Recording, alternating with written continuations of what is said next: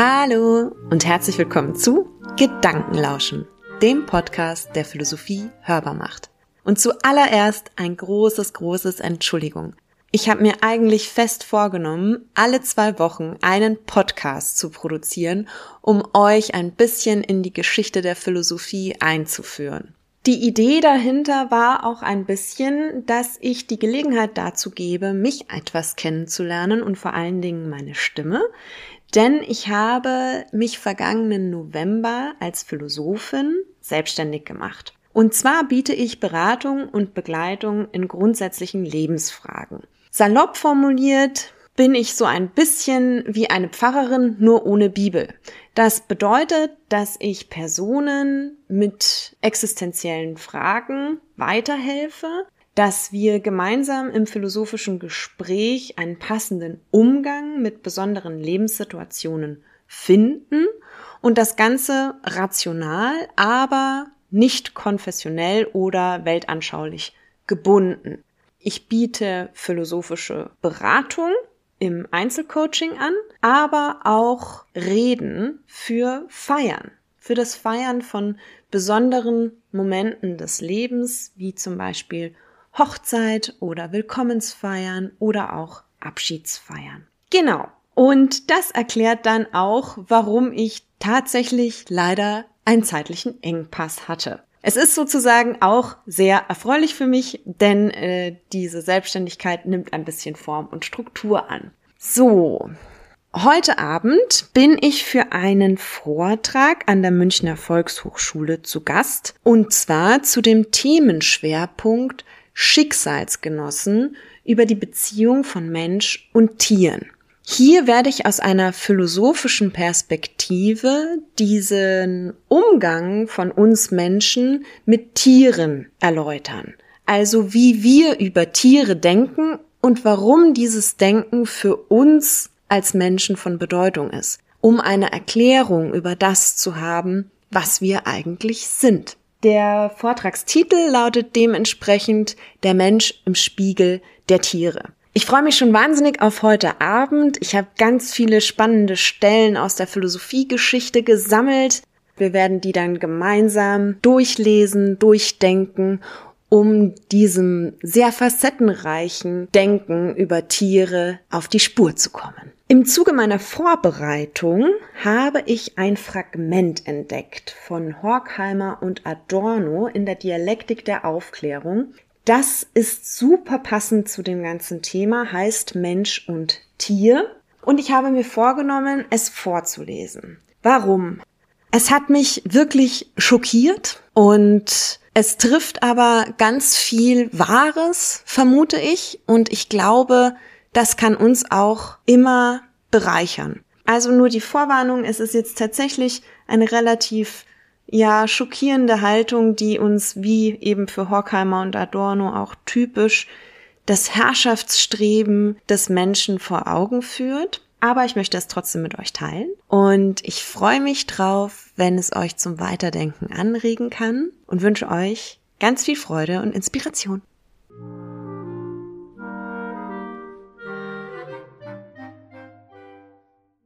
Mensch und Tier. Die Idee des Menschen in der europäischen Geschichte drückt sich in der Unterscheidung vom Tier aus. Mit seiner Unvernunft beweisen sie die Menschenwürde. Mit solcher Beharrlichkeit und Einstimmigkeit ist der Gegensatz von allen Vorvorderen des bürgerlichen Denkens, den alten Juden, Stoikern und Kirchenvätern, dann durchs Mittelalter und die Neuzeit hergebetet worden, dass er wie wenige Ideen zum Grundbestand der westlichen Anthropologie gehört. Auch heute ist er anerkannt. Die Behavioristen haben ihn bloß scheinbar vergessen. Dass sie auf die Menschen dieselben Formeln und Resultate anwenden, die sie entfesselt in ihren scheußlichen physiologischen Laboratorien wehrlosen Tieren abzwingen, bekundet den Unterschied auf besonders abgefeimte Art. Der Schluss, den sie aus den verstümmelten Tierleibern ziehen, passt nicht auf das Tier in Freiheit, sondern auf den Menschen heute. Er bekundet, indem er sich am Tier vergeht, dass er und nur er in der ganzen Schöpfung freiwillig so mechanisch, blind und automatisch funktioniert, wie die Zuckungen der gefesselten Opfer, die der Fachmann sich zunutze macht. Der Professor am Seziertisch, definiert sie wissenschaftlich als Reflexe. Der Mantiker am Altar hatte sie als Zeichen seiner Götter ausposaunt. Dem Menschen gehört die Vernunft, die unbarmherzig abläuft. Das Tier, aus dem er den blutigen Schluss zieht, hat nur das unvernünftige Entsetzen, den Trieb zur Flucht, die ihm abgeschnitten ist. Der Mangel an Vernunft hat keine Worte. Beredt ist ihr Besitz, der die offenbare Geschichte durchherrscht. Die ganze Erde legt für den Ruhm des Menschen Zeugnis ab. In Krieg und Frieden, Arena und Schlachthaus, vom langsamen Tod des Elefanten, den primitive Menschenhorden aufgrund der ersten Planung überwältigten, bis zur lückenlosen Ausbeutung der Tierwelt heute haben die unvernünftigen Geschöpfe stets Vernunft erfahren. Dieser sichtbare Hergang verdeckt den Henkern den Unsichtbaren. Das Dasein ohne Licht der Vernunft, die Existenz der Tiere selbst. Sie wäre das echte Thema der Psychologie, denn nur das Leben der Tiere verläuft nach seelischen Regungen. Wo Psychologie die Menschen erklären muss, sind sie regrediert und zerstört. Wo man unter Menschen Psychologie zu Hilfe ruft, wird der karge Bereich ihrer unmittelbaren Beziehungen nochmals verengt, sie werden sich auch darin noch zu Dingen. Der Rekurs auf Psychologie, um den anderen zu verstehen, ist unverschämt, zur Erklärung der eigenen Motive sentimental. Die Tierpsychologie aber hat ihren Gegenstand aus dem Gesicht verloren, über der Schikane ihrer Fallen und Labyrinthe vergessen dass von Seele zu reden, sie zu erkennen, gerade und allein dem Tiere gegenüber ansteht. Selbst Aristoteles, der den Tieren eine, wenn auch inferiore, Seele zusprach, hat aber lieber von den Körpern, von Teilen, Bewegung und Zeugung gehandelt, als von der dem Tiere eigenen Existenz. Die Welt des Tieres ist begriffslos. Es ist kein Wort da, um im Fluss des Erscheinenden das Identische festzuhalten, im Wechsel der Exemplare dieselbe Gattung, in den veränderten Situationen dasselbe Ding. Wenngleich die Möglichkeit von Wiedererkennen nicht mangelt, ist Identifizierung aufs vital Vorgezeichnete beschränkt. Im Fluss findet sich nichts, das als bleibend bestimmt wäre, und doch bleibt alles ein und dasselbe, weil es kein festes Wissen ums Vergangene und keinen hellen Vorblick in die Zukunft gibt. Das Tier hört auf den Namen und hat kein Selbst. Es ist in sich eingeschlossen und doch preisgegeben, Immer kommt ein neuer Zwang. Keine Idee reicht über ihn hinaus. Für den Entzug des Trostes tauscht das Tier nicht Milderung der Angst ein, für das fehlende Bewusstsein von Glück nicht die Abwesenheit von Trauer und Schmerz. Damit Glück substanziell werde, dem Dasein den Tod verleihe, bedarf es identifizierender Erinnerung, beschwichtigender Erkenntnis, der religiösen oder philosophischen Idee, kurz des Begriffs. Es gibt glückliche Tiere, aber welch kurzem Atem hat dieses Glück? Die Dauer des Tiers vom befreienden Gedanken nicht unterbrochen ist trübe und depressiv.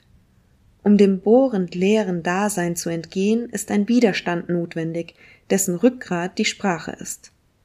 Noch das stärkste Tier ist unendlich debil. Die Lehre Schopenhauers, nach welcher der Pendel des Lebens zwischen Schmerz und Langeweile schlägt, zwischen punkthaften Augenblicken gestillten Triebs und endloser Sucht, trifft zu für das Tier, das dem Verhängnis nicht durch Erkennen Einhalt gebieten kann. In der Tierseele sind die einzelnen Gefühle und Bedürftigkeiten des Menschen, ja die Elemente des Geistes angelegt, ohne den Halt, den nur die organisierende Vernunft verleiht. Die besten Tage verfließen im geschäftigen Wechsel wie ein Traum, den ohnehin das Tier vom Wachen kaum zu unterscheiden weiß.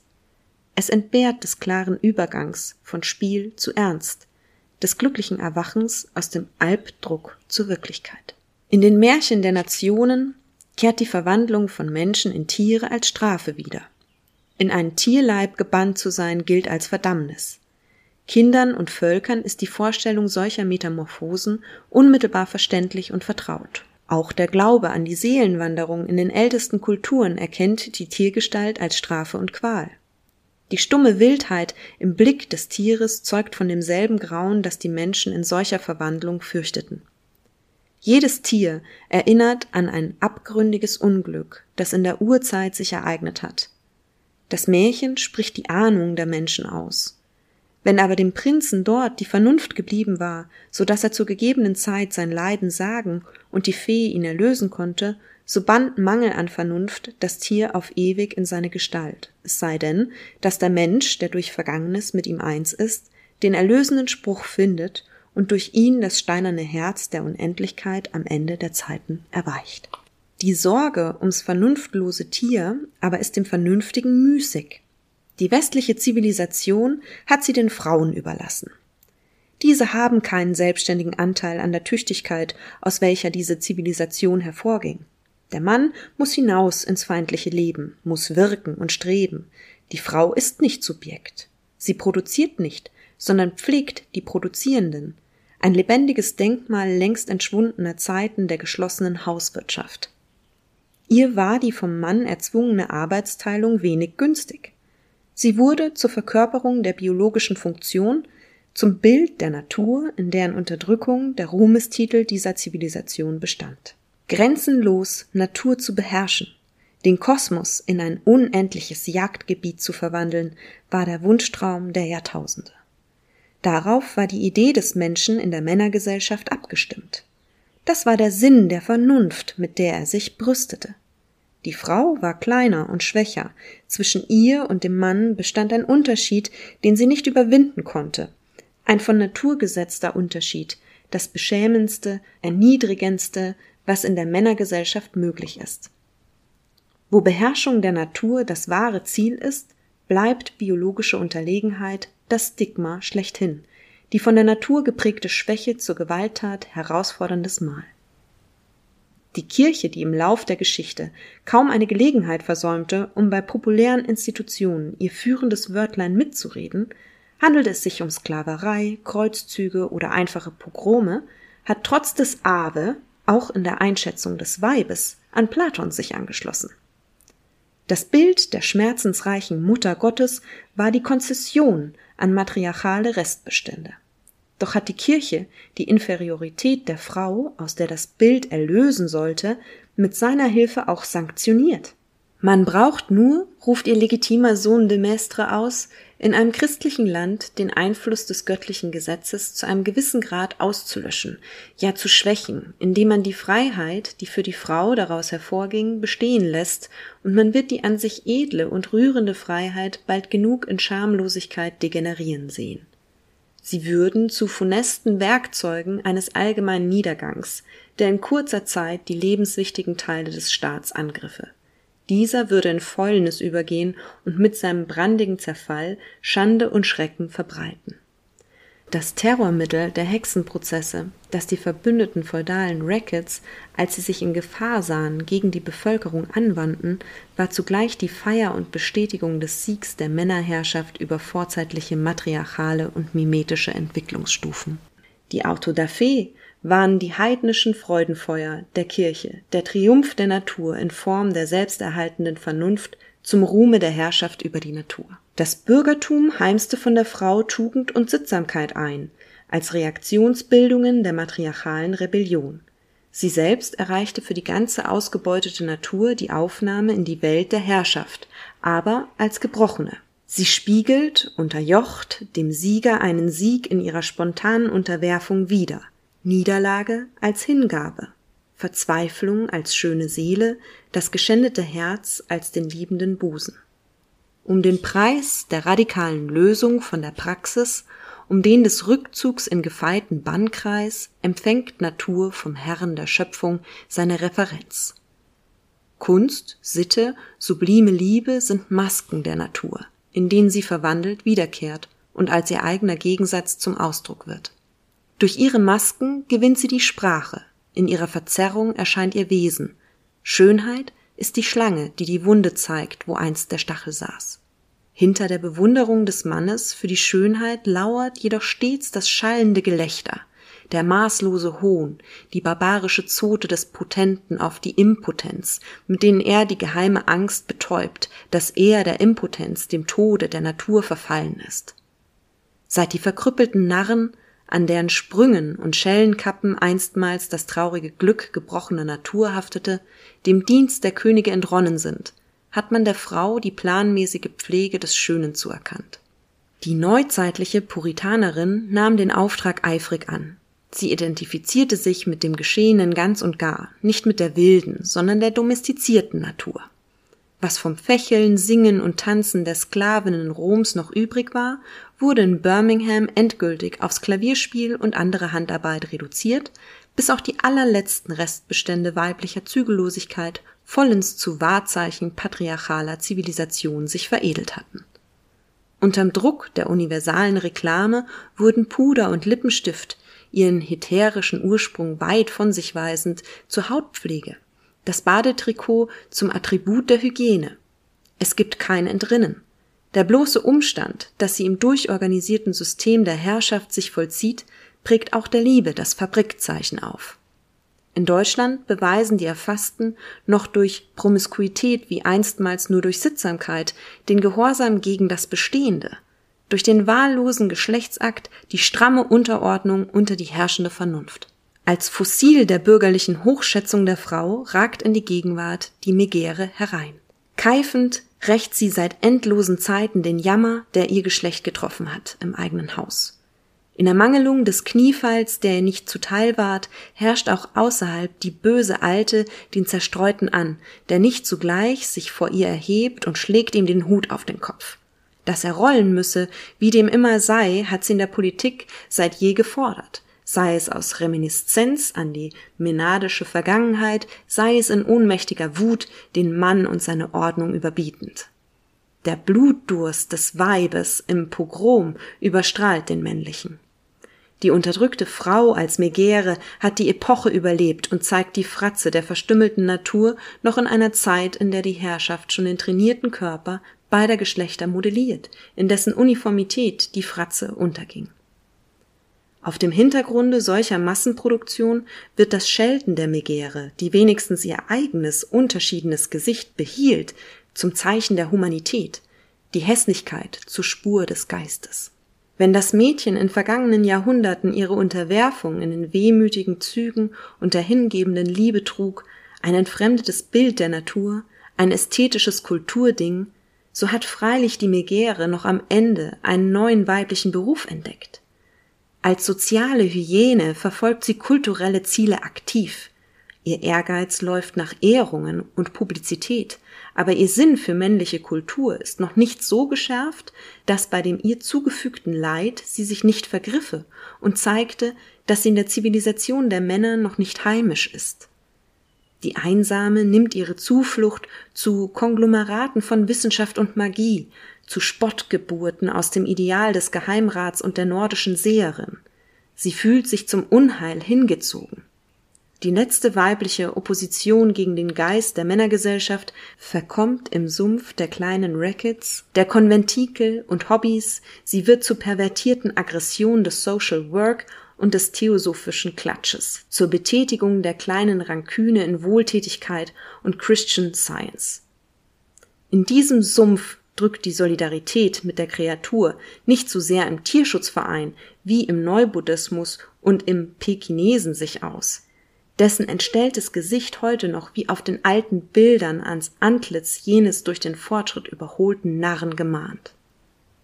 Die Züge des Hündchens repräsentieren wie die ungelenken Sprünge des Höckers noch immer die verstümmelte Natur während Massenindustrie und Massenkultur schon lernten, die Leiber der Zuchtstiere wie der Menschen nach wissenschaftlichen Methoden bereitzustellen. Die gleichgeschalteten Massen werden ihrer eigenen Transformation, an der sie doch krampfhaft mitwirken, so wenig mehr gewahr, dass sie deren symbolischer Schaustellung nicht mehr bedürfen. Unter den kleinen Nachrichten auf der zweiten und dritten Seite der Zeitungen, deren erste mit den grauenvollen Ruhmestaten der Menschen ausgefüllt ist, stehen zuweilen die Zirkusbrände und Vergiftungen der großen Tiere zu lesen. Es wird an die Tiere erinnert, wenn ihre letzten Exemplare, die Artgenossen des Narren aus dem Mittelalter, in unendlichen Qualen zugrunde gehen, als Kapitalverlust für den Besitzer, der die Treuen im Zeitalter des Betonbaus nicht feuersicher zu beschützen vermochte. Die große Giraffe und der weise Elefant sind Oddities, an denen sich schon kaum mehr ein gewitzigter Schuljunge verlustiert. Sie bilden in Afrika, der letzten Erde, die ihre armen Herden vor der Zivilisation vergeblich schützen wollte, ein Verkehrshindernis für die Landung der Bomber im neuesten Krieg. Sie werden ganz abgeschafft. Auf der vernünftig gewordenen Erde ist die Notwendigkeit der ästhetischen Spiegelung weggefallen. Entdämonisierung vollzieht sich durch unmittelbare Prägung der Menschen. Herrschaft bedarf keiner numinosen Bilder mehr, sie produziert sie industriell und geht durch sie umso zuverlässiger in die Menschen ein. Die Verzerrung, die zum Wesen jedes Kunstwerks gehört, wie das Verstümmelte zum Glanz der weiblichen Schönheit, eben jene Schaustellung der Wunde, in der beherrschte Natur sich wiedererkennt, wird vom Faschismus wieder betrieben, aber nicht als Schein. Sie wird den Verdammten unmittelbar angetan. In dieser Gesellschaft gibt es keinen Bereich mehr, in dem Herrschaft als Widerspruch sich deklarierte wie in der Kunst. Keine Verdoppelung drückt mehr die Entstellung aus. Solcher Ausdruck aber hieß ehemals nicht bloß Schönheit, sondern Denken, Geist und Sprache selbst. Sprache heute berechnet, bezeichnet, verrät, gibt den Mord ein, sie drückt nicht aus. Kulturindustrie hat ihren exakten Maßstab außerhalb ihrer selbst, an den sie sich halten kann, wie die Wissenschaft, die Tatsache. Filmstars sind Experten, ihre Leistungen Protokolle natürlichen Verhaltens, Klassifikationen von Reaktionsweisen. Die Regisseure und Schreiber stellen Modelle für adaptiertes Verhalten her. Die Präzisionsarbeit der Kulturindustrie schließt die Verzerrung als den bloßen Fehler, den Zufall das schlechte Subjektive und Natürliche aus. Der Abweichung wird der praktische Grund abverlangt, der sie in die Vernunft eingliedert. Erst dann wird ihr verziehen. Mit der Spiegelung der Herrschaft durch die Natur ist das Tragische entschwunden, wie das Komische. Die Herren bringen so viel Ernst auf, wie Widerstand zu überwinden ist, und so viel Humor, wie sie Verzweiflung sehen. Der geistige Genuss war ans stellvertretende Leiden geknüpft, sie aber spielen mit dem Grauen selbst. Die sublime Liebe hing an der Erscheinung der Kraft durch die Schwäche, an der Schönheit der Frau, sie aber hängen sich an die Kraft unmittelbar. Das Idol der Gesellschaft heute ist das schnittig edle Männergesicht. Das Weib dient der Arbeit, dem Gebären oder erhöht als präsentable das Ansehen ihres Mannes. Sie reißt den Mann nicht zum Überschwang hin. Anbetung fällt wieder auf Eigenliebe zurück. Die Welt mit ihren Zwecken braucht den ganzen Mann. Keiner kann sich mehr verschenken. Er muss drinnen bleiben. Natur aber gilt der Praxis als das, was draußen und drunten ist, als Gegenstand, wie im Volksmund schon seit je das Mädchen des Soldaten. Jetzt bleibt das Gefühl bei der auf sich als Macht bezogenen Macht. Der Mann streckt die Waffen vor dem Mann in seiner Kälte und finsteren Unentwegtheit wie zuvor das Weib. Er wird zum Weib, das auf die Herrschaft blickt. Im faschistischen Kollektiv mit seinen Teams und Arbeitslagern ist von der zarten Jugend an ein jeder ein Gefangener in Einzelhaft. Es züchtet Homosexualität. Das Tier noch soll die edlen Züge tragen. Das prononzierte Menschengesicht, das beschämend an die eigene Herkunft aus Natur und die Verfallenheit an sie erinnert fordert unwiderstehlich nur noch zum qualifizierten Totschlag auf. Die Judenkarikatur hat es seit je gewusst, und noch der Widerwille Goethes gegen die Affen wies auf die Grenzen seiner Humanität. Wenn Industriekönige und Faschistenführer Tiere um sich haben, sind es keine Pinscher, sondern dänische Doggen und Löwenjunge. Sie sollen die Macht durch den Schrecken würzen, den sie einflößen. So blind steht der Koloss des faschistischen Schlechters vor der Natur, dass er ans Tier nur denkt, um Menschen durch es zu erniedrigen. Für ihn gilt wirklich, was Nietzsche, Schopenhauer und Voltaire zu Unrecht vorwarf, dass sie ihren Hass gegen gewisse Dinge und Menschen als Barmherzigkeit gegen Tiere zu verkleiden wussten. Voraussetzung der Tier-, Natur- und Kinderfrommheit des Faschisten ist der Wille zur Verfolgung. Das lässige Streicheln über Kinderhaar und Tierfell heißt, die Hand hier kann vernichten. Sie tätschelt zärtlich das eine Opfer, bevor sie das andere niederschlägt, und ihre Wahl hat mit der eigenen Schuld des Opfers nichts zu tun. Die Liebkosung illustriert, dass alle vor der Macht dasselbe sind, dass sie kein eigenes Wesen haben. Dem blutigen Zweck der Herrschaft ist die Kreatur nur Material. So nimmt der Führer der Unschuldigen sich an, sie werden ohne ihr Verdienst herausgegriffen, wie man sie ohne ihr Verdienst erschlägt. Dreck ist die Natur. Allein die abgefalmte Kraft, die überlebt, hat Recht. Sie selbst ist wiederum Natur allein, die ganze ausgetüftelte Maschinerie moderner Industriegesellschaft bloß Natur, die sich zerfleischt. Es gibt kein Medium mehr, das diesen Widerspruch zum Ausdruck brächte. Er vollzieht sich mit dem sturen Ernst der Welt, aus der die Kunst, der Gedanke, die Negativität entschwunden ist. Die Menschen sind einander und der Natur so radikal entfremdet, dass sie nur noch wissen, wozu sie sich brauchen und was sie sich antun. Jeder ist ein Faktor, das Subjekt oder Objekt irgendeiner Praxis, etwas, mit dem man rechnet oder nicht mehr rechnen muss. In dieser vom Schein befreiten Welt, in der die Menschen nach Verlust der Reflexion wieder zu den klügsten Tieren wurden, die den Rest des Universums unterjochen, wenn sie sich nicht gerade selbst zerreißen, gilt aufs Tier zu achten nicht mehr bloß als sentimental, sondern als Verrat am Fortschritt. In guter reaktionärer Tradition hat Göring den Tierschutz mit dem Rassenhass verbunden, die lutherisch-deutsche Lust am fröhlichen Morden mit der gentilen Fairness des Herrenjägers. Klar sind die Fronten geschieden. Wer gegen Hearst und Göring kämpft, hält es mit Pavlov und Vivisektion. Wer zögert, ist freiwillig für beide Seiten. Er soll Vernunft annehmen. Die Wahl ist vorgegeben und unausweichlich. Wer die Welt verändern will, soll um keinen Preis in jenem Sumpf der kleinen Rackets landen, wo mit den Wahrsagern auch politische Sektierer, Utopisten und Anarchisten verkommen. Der Intellektuelle, dessen Denken an keine wirkende historische Macht sich anschließe, keinen der Pole zur Orientierung nehme, auf welche die Industriegesellschaft zuläuft, verliere die Substanz, sein Denken werde bodenlos. Vernünftig sei das Wirkliche. Wer nicht mitmacht, sagen auch die Progressiven, hilft keiner Maus. Alles hänge von der Gesellschaft ab. Auch das genaueste Denken müsse sich den mächtigen sozialen Tendenzen verschreiben, ohne die es zur Schrulle werde. Dies Einverständnis verbindet alle Gerechten der Realität. Es bekennt sich zur menschlichen Gesellschaft als einem Massenracket in der Natur. Das Wort, das nicht die Ziele einer seiner Branchen verfolgt, regt sie zur maßlosen Wut auf. Es gemahnt daran, dass noch eine Stimme hat, was nur sein soll, damit es gebrochen wird.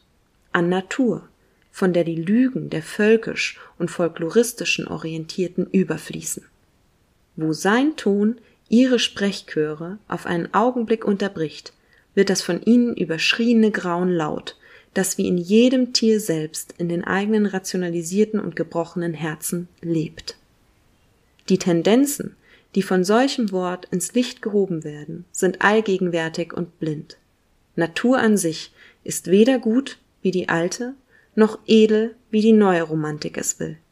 Als Vorbild und Ziel bedeutet sie den Widergeist, die Lüge und Bestialität.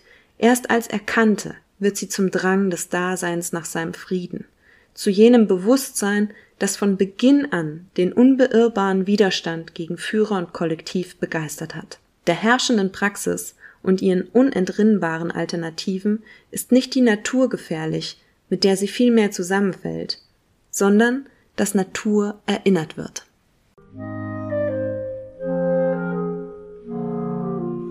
So, das war das Fragment Mensch und Tier von Horkheimer und Adorno, erschienen in der Dialektik der Aufklärung philosophische Fragmente.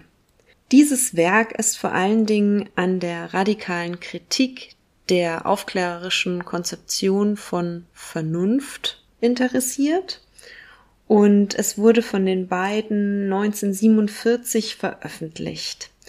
Einiges an den Formulierungen erschien ihnen schon bei der Auflage 1969, die sie nochmal durchgegangen sind, historisch nunmehr als überholt beziehungsweise durch den neuen Ausdruck auch vielleicht nicht mehr ganz passend. Aber sie haben keine Veränderungen vorgenommen.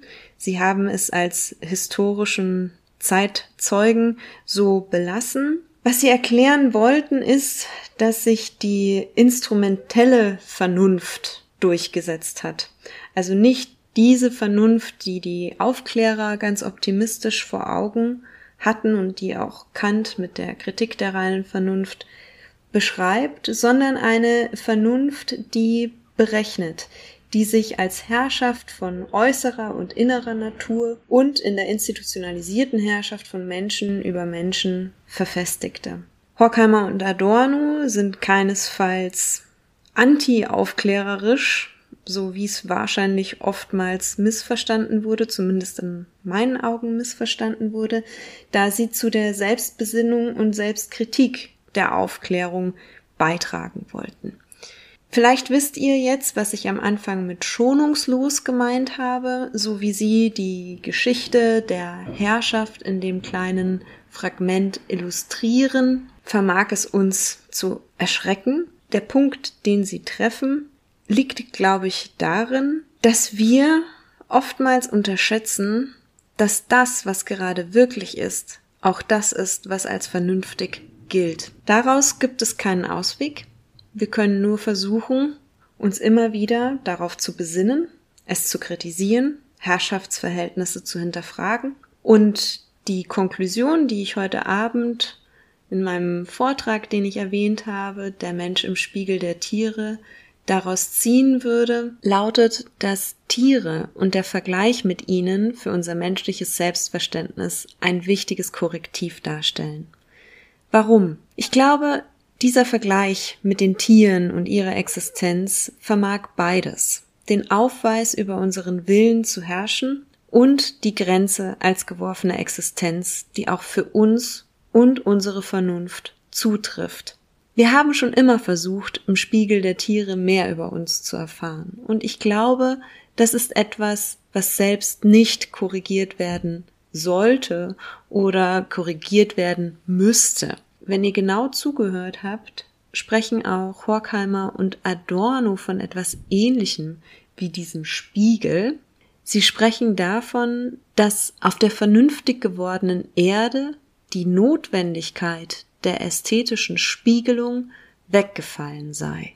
Der ästhetischen Spiegelung, die wir anhand von Tieren erfahren. Tiere würden ganz abgeschafft werden. Herrschaft würde sie nicht mehr dazu brauchen, um sich fortzusetzen. Es gäbe schon andere Mittel und Wege, zuverlässiger in die Menschen einzuwirken. Vielleicht können gerade Tiere uns daran erinnern, dass Vernunft, welche auch immer, nicht alles ist, um das es auf dieser Erde geht. In diesem Sinne hoffe ich, der Text hat euch trotz seiner Radikalität oder vielleicht auch wegen dieser gewissen Schonungslosigkeit ganz viele Anregungen gegeben und ihr denkt noch etwas weiter nach. Ich wünsche euch auf jeden Fall viel Freude dabei und freue mich aufs nächste Mal. Eure Sandra.